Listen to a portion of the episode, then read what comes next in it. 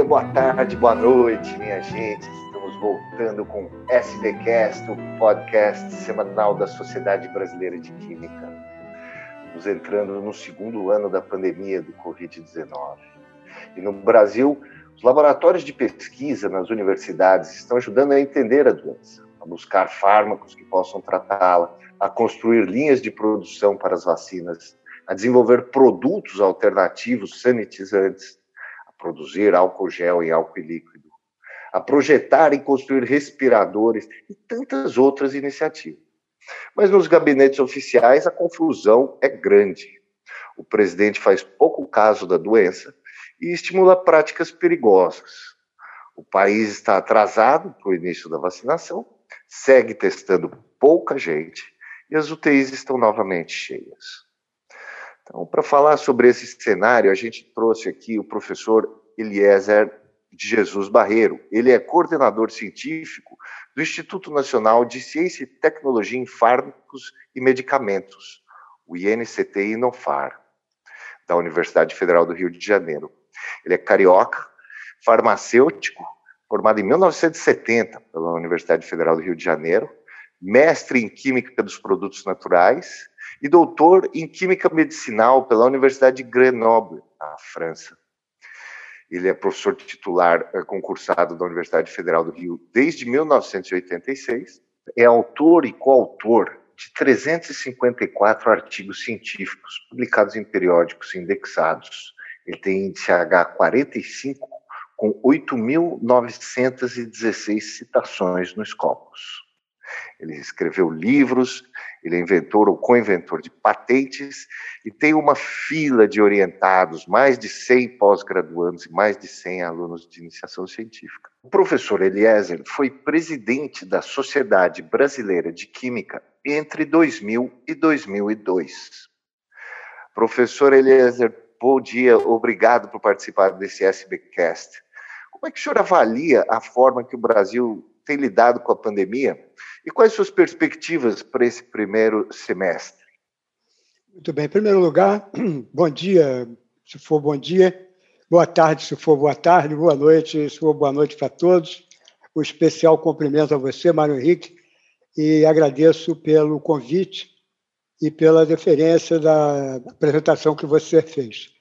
Então, é, dito isso, eu posso começar a pensar em construir uma resposta para a sua pergunta, que tem é, um desafio bastante grande, uma vez que nós estamos entrando, como você bem disse, no segundo ano dessa é, maldita pandemia. Eu acho que essa palavra é forte, mas cabe muito bem. Porque nós estamos hoje, nessa data, 7 de janeiro de 2021, é, em torno de atingir a marca fatídica de 200 mil óbitos provocados pela Covid no país. Esse número é um número assustador, porque nós temos com essa determinação que eu tentei pegar isso com o número mais atual, e esse número eu arredondei para cima, porque de fato nós estávamos com 199.043 óbitos ontem. Mas certamente, de uma forma a lamentar veementemente, eu acho que hoje, dia 7, nós passaremos os 200 mil, talvez.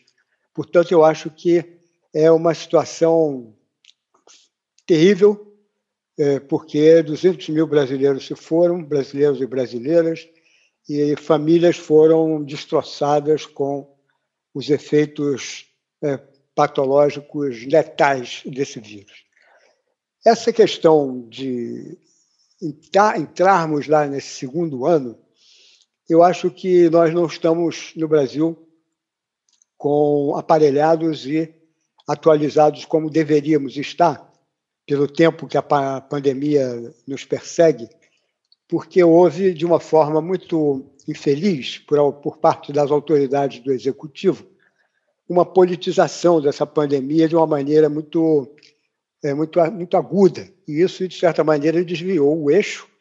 Nós, durante a pandemia, tivemos trocas de ministros da saúde de uma forma quase que constante, e evidentemente que isso se reflete nas decisões que deveriam ter sido tomadas em tempo e não foram, e, por outro lado, também é, desmobiliza e desacredita o papel do Ministério da Saúde e a sua seriedade na condução das medidas necessárias para a população brasileira frente a essa pandemia. É, isso produziu, na minha opinião, um atraso é, bastante nocivo em termos de tomadas de decisão.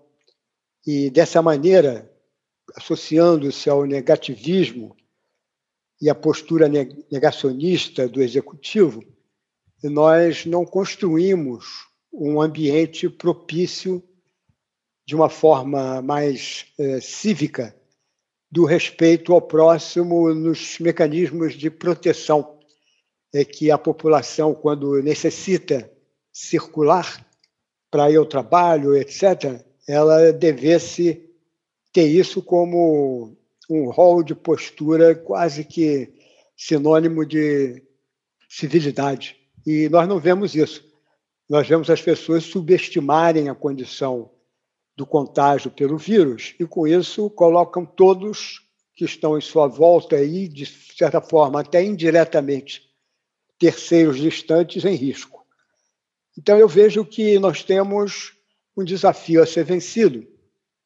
E a única coisa que eu percebo de positivo que possa ser tirado, se é que algo positivo sai de uma experiência dessa, é o fato de que, de alguma maneira, o papel do cientista brasileiro, associando-se a várias iniciativas globais que se deram de forma bastante significativa através eh, de medidas que promoveram a ciência aberta, eh, diversos colegas cientistas se engajaram é, em projetos globais que procuram fazer um apoio estratégico de forma acelerada, e quando essa palavra é usada no ambiente do Covid-19, em termos de buscas de soluções, devemos entendê-la como uma aceleração que preserva e respeita de forma absoluta as medidas efetivas que a ciência exige de comprovação, de rastreabilidade, de reprodutibilidade e de aferição pelos pares em função dos resultados obtidos. E isso independente da disciplina. São várias as disciplinas do conhecimento humano mobilizadas para tentar superar essa questão. E dessa maneira, nós tivemos a oportunidade, enquanto plantel científico do país de contribuir para isso de uma forma mais direta e certamente também de várias formas indiretas. Então, eu vejo que a situação no Brasil, pelo atraso e pela falta de gestão que o Ministério da Saúde nos demonstrou, certamente eu vejo que é uma situação bastante delicada e que nós temos que, com urgência, tentar superar. Eu creio que sou otimista porque uh, entendo que teremos a vacina chegando e a vacina é um instrumento de prevenção poderoso.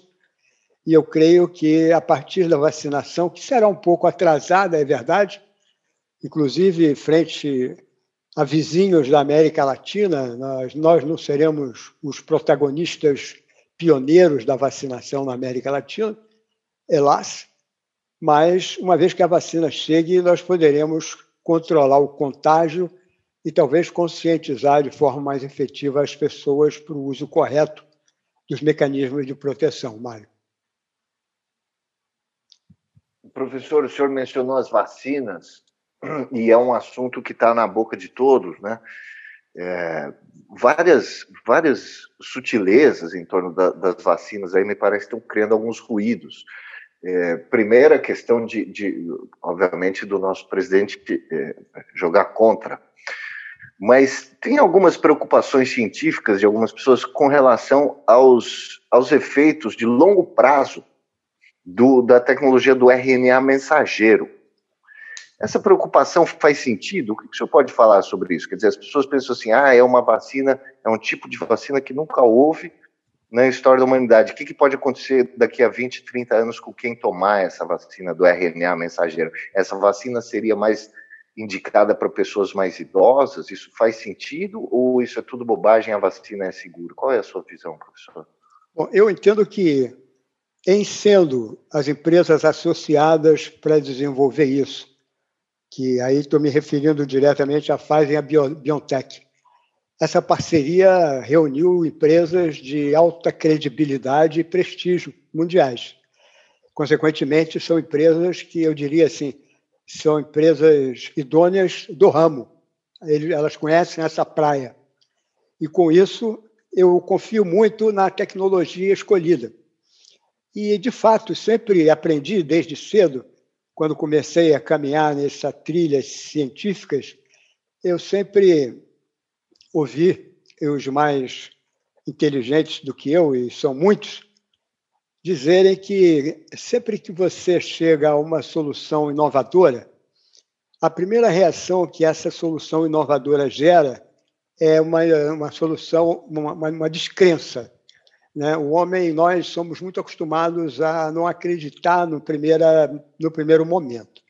Então, essa descrença gera vários tipos de reações e, no segundo momento, quando se consegue, portanto, reconhecer essa inovação como boa e legítima, é, nós é, temos dificuldade de entendê-la.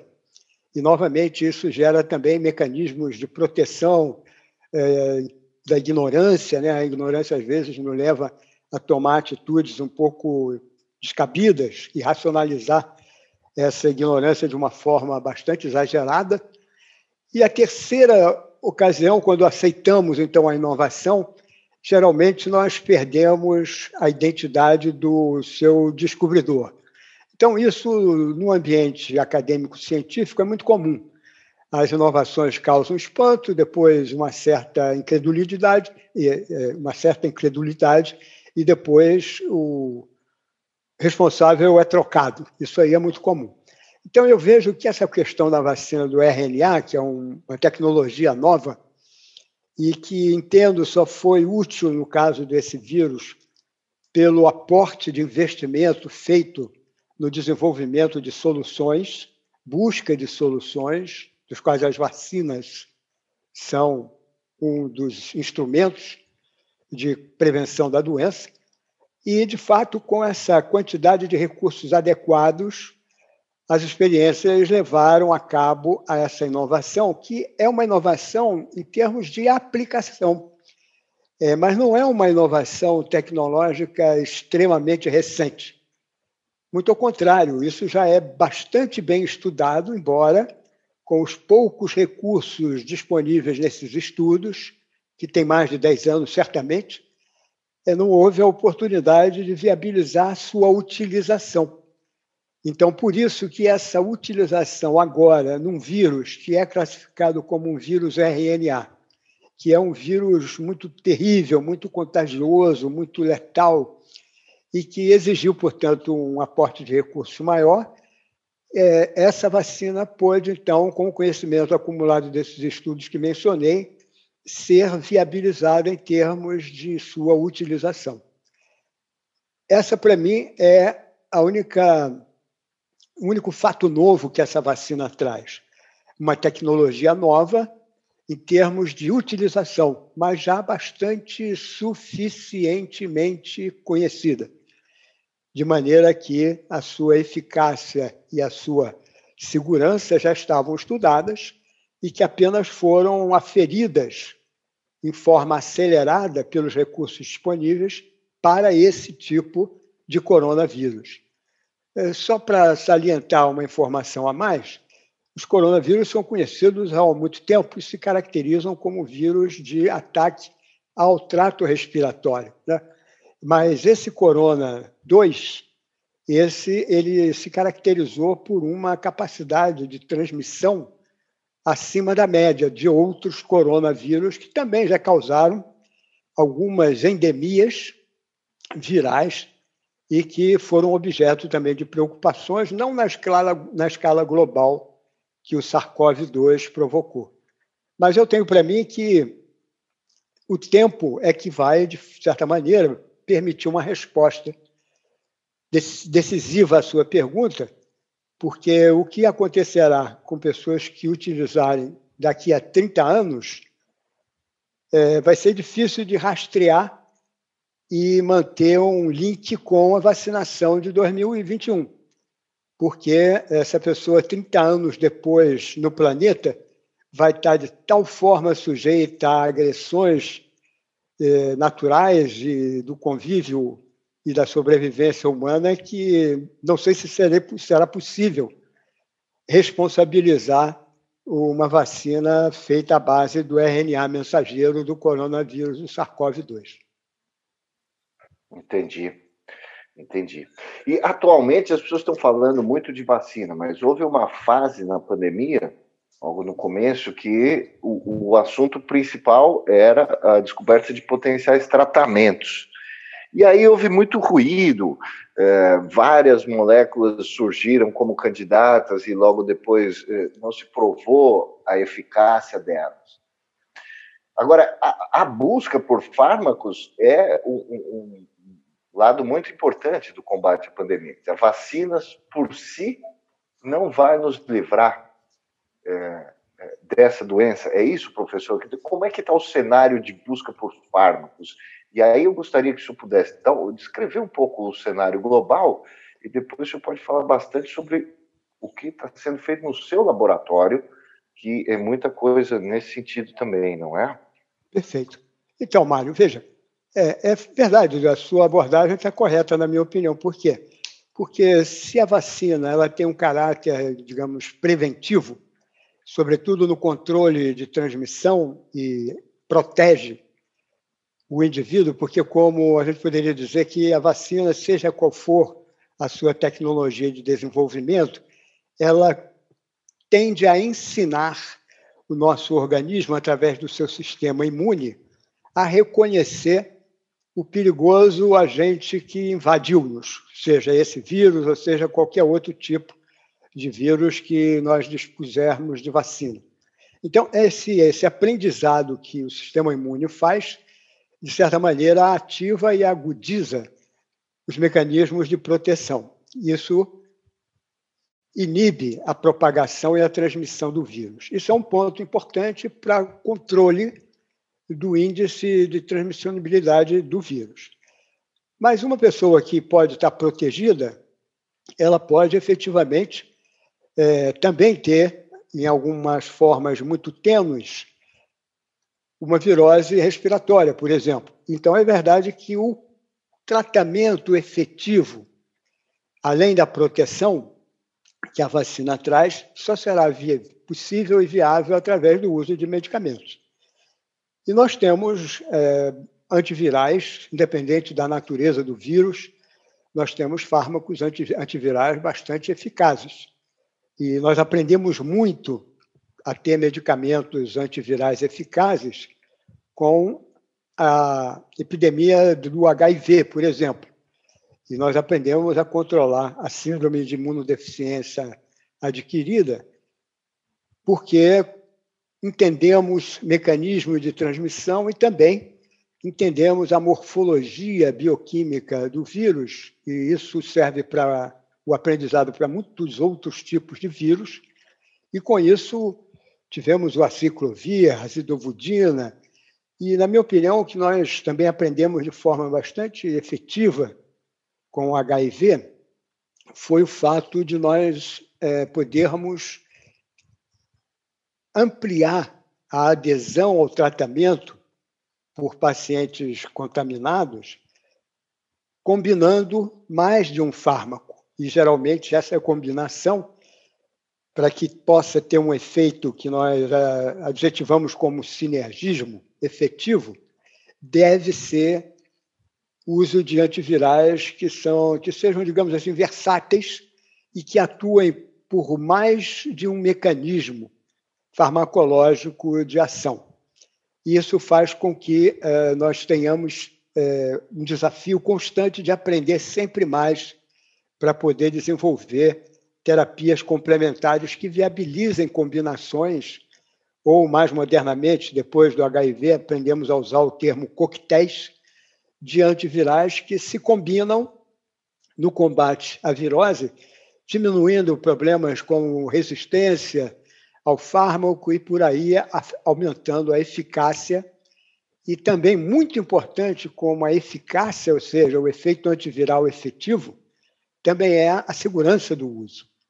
Então, por isso que eu vejo que é, a busca é, por soluções muito imediatas e essa angústia da busca por soluções urgentes levou a muitas pessoas criarem fakes é, que é, não construíram muito mais no conhecimento. E vários tipos de moléculas que não tinham muito a ver com a história de um vírus foram afirmadas e alegadas como sendo úteis no tratamento inicial da Covid-19.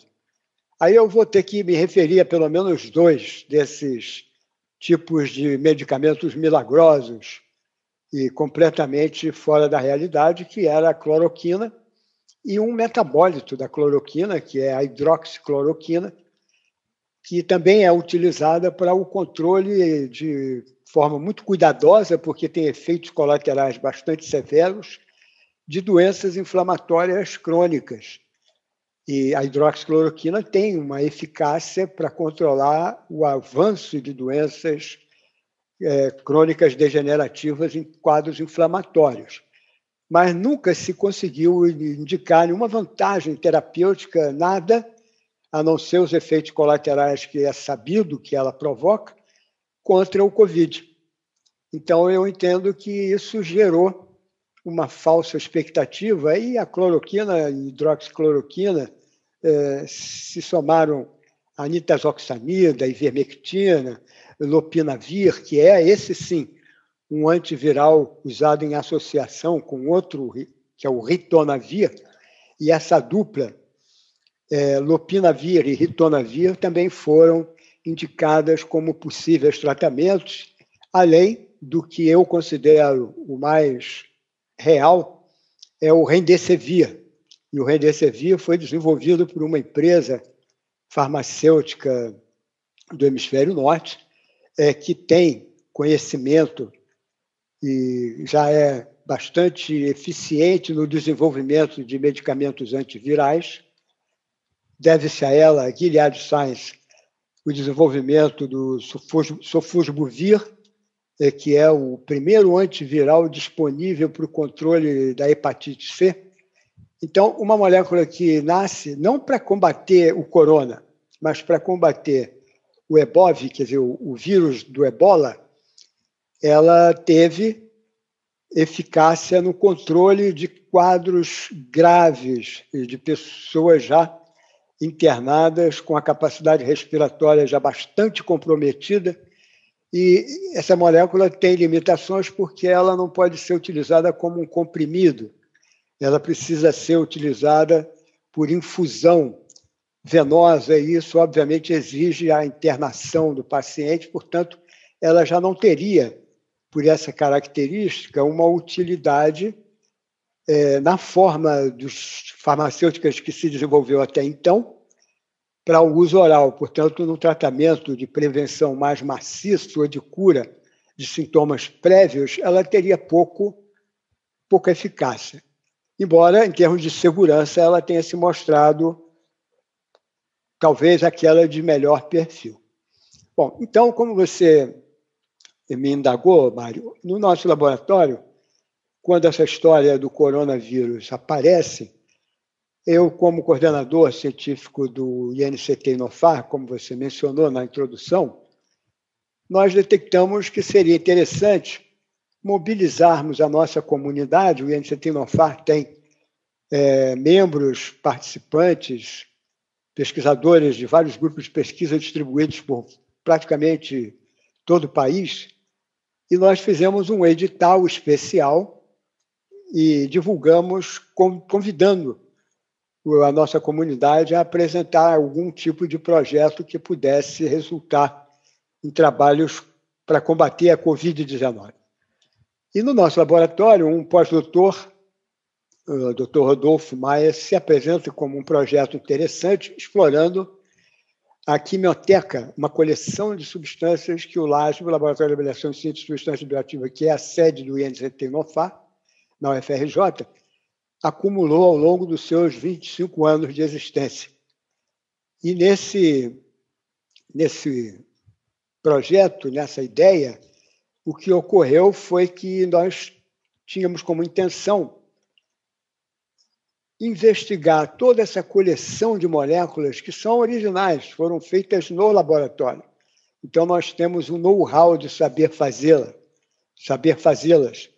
Então, esse, essa coleção de moléculas é, nos pareceu bastante útil no sentido de tentar identificar um candidato capaz de ser reconhecido por algum dos alvos já descritos, e eu estou me referindo a maio do ano passado, e em maio do ano passado já havia sido disponibilizada um sem número de estruturas tridimensionais de possíveis alvos do Covid, do SARS-CoV-2. Nós elegemos um desses alvos e fizemos um estudo por screening virtual usando o computador e identificamos um dos compostos da nossa coleção como sendo capaz de interagir com a proteína principal do SARS-CoV-2. A seguinte etapa foi sair da tela do computador e ir para a vida real. E fizemos, então, os ensaios é, de ligação com o alvo isso tudo e identificamos a potência dessa molécula, que ainda não é assim uma Brastemp, mas é bastante significativa, face ao que se dispõe hoje, a julgar pelos dados que a literatura divulga. Então, a molécula tem um código, é o LASBIO 1945, e ela tem uma, uma capacidade de inibir a enzima principal do SARS-CoV-2 na concentração de 16,5 5 micromolar. Esse padrão molecular novo, originado do Lasbo, é agora motivo de estudos para que se otimize essa potência de inibição, e isso nos colocou dentro de um consórcio internacional que viabilizou é, 0,800 sem nenhum custo para o governo brasileiro, para o projeto, que é financiado pelo governo, portanto, por todos nós, e nenhum custo para realizar os ensaios. E nós mantivemos esse contato, nós estamos em contato constante com o pessoal é, da Luz Synchrotron de Oxford, é, patrocinado pela, pelo Comitê Científico Inglês, e dessa maneira nós tivemos acesso a esses ensaios numa velocidade bastante relevante. Eu não vou entrar em detalhes dos mecanismos e das metodologias que nós desenvolvemos, mas o fato é que nós temos hoje um padrão molecular que está em estudos para ser otimizado como um candidato eventual no controle do SARS-CoV-2. Que interessante, professor. Essa molécula, LASBio 945, quando foi que vocês chegaram nela e como é que vocês chegaram nela? Bom, elas, na verdade, aí você vai me permitir, pela sua pergunta, introduzir um termo que também o, a Covid-19 colocou um pouco na agenda é, do cotidiano, que é o reposicionamento de fármacos ou de moléculas. Essa substância ela foi feita com outros interesses ela foi obtida no laboratório para ter atividades diferentes relacionadas ao processo inflamatório crônico. E nós fizemos um teste de todos, toda a nossa coleção. São 2.234 moléculas. Essa triagem virtual permitiu a identificação de oito compostos, e os oito foram ensaiados é, digamos, na vida real, saindo da tela do computador para os ensaios in vitro. E desses oito compostos, o 1945 foi o mais eficaz. E como os efeitos que ele apresentou no quadro inflamatório são úteis, embora isso seja uma coincidência positiva, e eu digo isso, às vezes, aos meus alunos, eu digo que isso é fruto do efeito Pasteur, porque Louis Pasteur dizia que a sorte só ajuda a quem trabalha muito. Então, eu atribuo, eu atribuo, essa coincidência é, positiva né, ao, ao efeito Pasteur. E, de certa maneira, com Pasteur nos, nos apoiando, digamos assim, nós elegemos esse composto para fazer os estudos subsequentes que estão em curso no laboratório dentro desse consórcio que mencionei, que envolve laboratórios de todas as partes do mundo, mas que são coordenados por esse grupo de pesquisa situados em Oxfordshire. Ou seja, em 2021 a gente deve ter vacina, a gente vai ter vacina, e a gente pode ter também, começar a ter remédios eficazes para o tratamento, é isso? É, eu acho que isso é uma alternativa. Não importa que não seja essa molécula, mas eh, o esforço que está sendo feito em termos globais, vários, inúmeros grupos de pesquisa, às vezes eu participo de alguns lives para discutir coisas sobre é, esses, é, esses projetos em termos internacionais, a partir desse consórcio, e você tem, assim, quase que mais de 100 rostinhos na tela. Isso aí mostra a dimensão do esforço coletivo feito. Né? É óbvio que também temos associados a grupos brasileiros. E o projeto que está sendo coordenado pela Fiocruz, de, dirigido objetivamente pelo Dr. Marco Aurélio Martins, é, no Instituto Oswaldo Cruz, ele coordena um grupo que se associou, dos quais nós é, nos engajamos, e que tenta mobilizar esforços envolvendo ali Fiocruz e o FRJ, nós estamos em lados opostos da Avenida Brasil, praticamente na mesma altura. Então, eu costumo dizer é que essas instituições têm a sorte de estarem ali numa reta da Avenida Brasil, um de um lado da calçada, indo para a zona sul do centro, e outro para o lado da zona norte, é o FRJ. Então, essa aproximação, através das passarelas do conhecimento, essa é a minha metáfora, é, vai nos permitir também aprender muito é, sobre eventuais variações dos vírus que nós possamos ter na nossa população. Ah, interessante. Professor, a gente está chegando perto do, do final do programa. Eu queria colocar uma, uma pergunta, que é o seguinte: o senhor tem muita experiência em sala de aula. Né? O senhor tem décadas de lidar com o aluno, de conhecer as pessoas, de entender a dificuldade do aluno, de entender as resistências do aluno a, um, a uma informação nova, a, a, a conhecer alguma coisa que ele não sabe.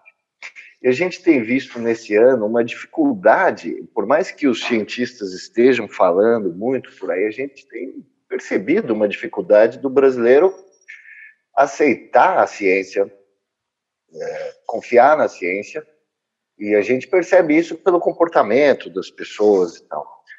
Qual é a melhor maneira de confrontar, ou, ou não é confrontar, qual é a melhor maneira, na sua opinião, de, de ganhar a simpatia de alguém que não entende muito bem o que, que a ciência faz, por que, que ela é importante, o que, que faz a ciência de base? O Brasil é um país que é um pouco tem muitos valores esotéricos por aí, né? Como é que a gente lida com isso, na sua opinião?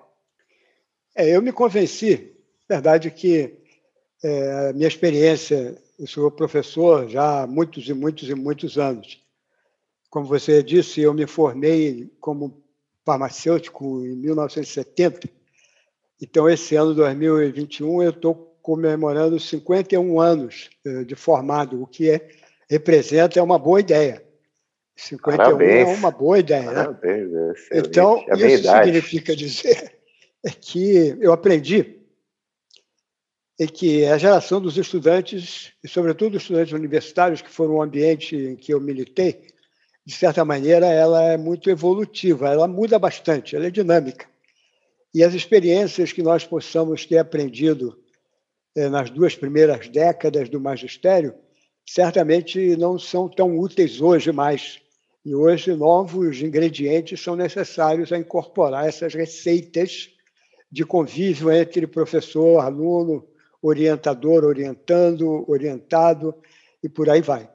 Mas o que eu considero relevante, porque eu entendo que os estudantes no nosso país que ingressam na universidade, eles são instrumentos de propagação do que a universidade faz. Então, eles levam para casa, digamos assim, dentro das suas mochilas, com as anotações das aulas, etc., o conhecimento científico que eles têm contato. E isso, de certa forma, vou usar a palavra do tema em questão, contamina a família no bom sentido. E isso propaga o conhecimento científico junto de pessoas que nem sempre o estudante universitário tem uma família de, de também universitários, né? ou ex-universitários. Então, isso já é um mecanismo de divulgação da ciência. Mas é essa palavra que eu queria enfatizar. Né? Nós deveríamos sempre, como já está acontecendo, termos uma responsabilidade em divulgar como esse SBcast está fazendo, de forma a popularizar de maneira responsável, sem vulgarizar a ciência, eu acho que esse é um ponto relevante, nem criar falsas expectativas, mas de popularizar e divulgar o que a ciência pode fazer por nós. Uma população tão maltratada em termos sociais como a nossa, em linhas gerais, ela pode merecer a compreensão de que, com fome, é difícil o indivíduo parar para pensar na ciência. Né? O desempregado correndo atrás do seu sustento diário, praticamente, é, não vai ter tempo efetivo, a não ser quando ele sacrifica a energia que ele precisa repor para começar o dia seguinte, ele não vai ter tempo para procurar entender com uma linguagem mais complexa, o que, a ciência pode fazer por ele. Então, é nosso papel do cientista procurar divulgar isso de maneira efetiva através de iniciativas como essa que a SBQ está fazendo e como também muitas outras instituições, como a Academia Brasileira de Ciências, o nosso próprio INCT. Nós estamos todos engajados nesse, nessas iniciativas de divulgação do conhecimento científico para que possamos ganhar aliados que sejam aliados na compreensão da importância e relevância para a sociedade em termos da qualidade de vida humana. Certo, vai ser um ano de muito trabalho, então, né? Com certeza, não tenha dúvida que 2021 é um ano que eu estou me preparando para arregaçar mais as mangas. Excelente. Professor Eliezer de Jesus Barreiro, muito obrigado pela sua presença aqui no SBcast, no primeiro SBcast do ano de 2021. Que tenha muito sucesso o seu trabalho esse ano, professor. Muito agradeço, eu que agradeço, agradeço a você eh, pelos contatos que fizemos, pela paciência que teve em me esclarecer como faríamos isso e felicito a, atual direção e a SBQ como um todo é, pela sua iniciativa e é meu papel e minha obrigação responder como ex-presidente da SBQ a esse chamado. Foi um prazer imenso, pode acreditar. Muito obrigado, professor, pela sua contribuição. Um abraço e até breve. Até breve, cuidem-se todos com a máscara. Até logo.